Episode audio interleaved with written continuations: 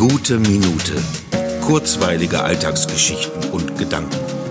Mein Name ist Matthias Hecht und jetzt geht's auch schon los. Zur Feier des morgigen Tages werde ich heute zwei Minuten auf einmal hochladen. Die erste Minute gilt für heute und die zweite für morgen. Deswegen werde ich genau diese Doppelepisode auch morgen hochladen, beziehungsweise heute. Warum diese merkwürdige Variante? In der für heute geltenden ersten Minute beantworte ich die Frage folgendermaßen, weil ich morgen Geburtstag habe und ich mir deshalb das erste Mal seit Beginn der guten Minute frei nehmen möchte. Es wird der erste von den letzten 441 45 Tagen sein, an dem ich mal nicht an diesen Podcast denken werde, mal keinen guten Gedanken veröffentlichen werde, sondern alle Gedanken für mich behalte und meinen ganzen Tag frei und ungeplant gestalten kann. Vielleicht bleibe ich nur im Bett liegen oder mache eine Fahrradtour oder erkläre meiner Katze, was ein Geburtstag ist oder lade die ganze Stadt in meinen Hinterhof ein oder vermisse diesen Podcast. Ich weiß es nicht genau und so soll es sein.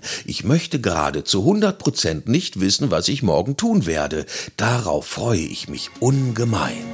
Drücke jetzt auf Stopp, wenn heute Freitag, der 4. Juni ist und du die Episode für morgen, den 5. Juni, noch nicht hören möchtest.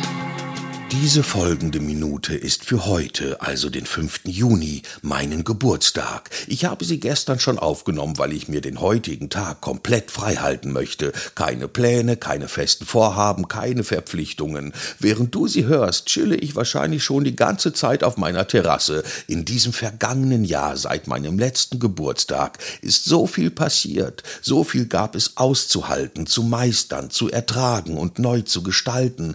Das hat viel Kraft Gekostet, aber auch überraschend viel Neues und Schönes gebracht. Und ich habe einfach Lust, das heute ganz bewusst auf mich wirken zu lassen. Ganz gemütlich auf meiner Terrasse bei Cappuccino und Erdbeertorte und Füßen, die ich hochlege und Armen, die ich baumeln lasse. Ich brauche keinen Geburtstagstrubel. Ich muss es nicht feiern, geboren worden zu sein. Aber ich nutze diesen einmaligen Tag im Jahr gerne dafür, um mir einfach alles Mögliche durch meinen Kopf gehen zu lassen, ganz gedankenleicht, keine Schwere, kein Grübeln.